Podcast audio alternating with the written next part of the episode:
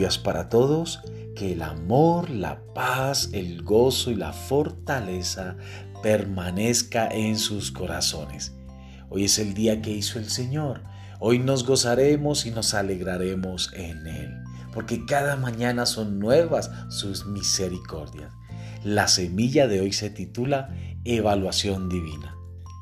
La carta de Santiago dice, Hermanos míos, Considérense muy dichosos cuando tengan que enfrentarse con diversas pruebas. Ya saben que la prueba de su fe produce constancia.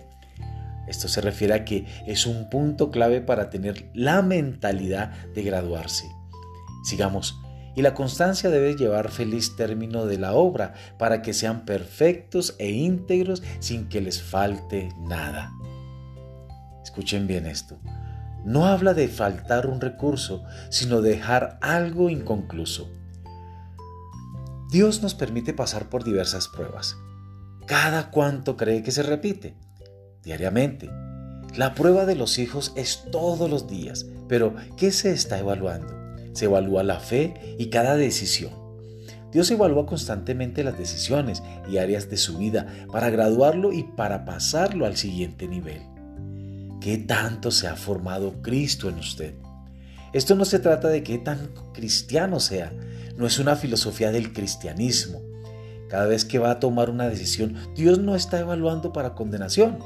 Él tiene una mentalidad de graduación y piensa en que debemos avanzar.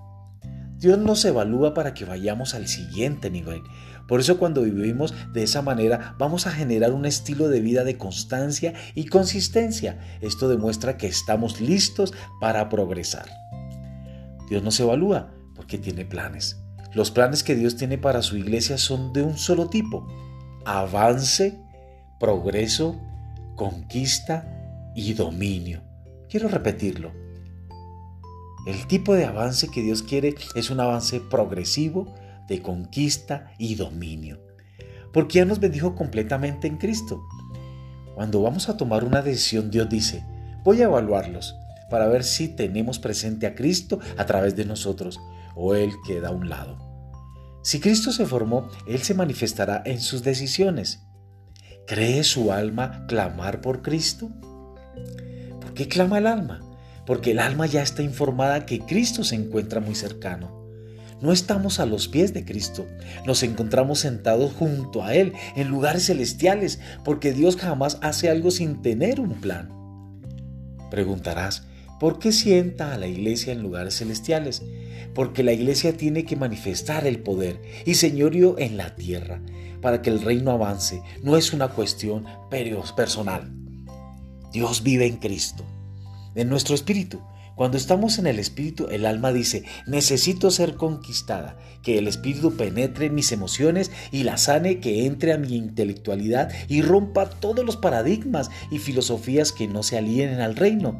Necesito que mi voluntad sea fortalecida por la que está en el espíritu, que es Cristo.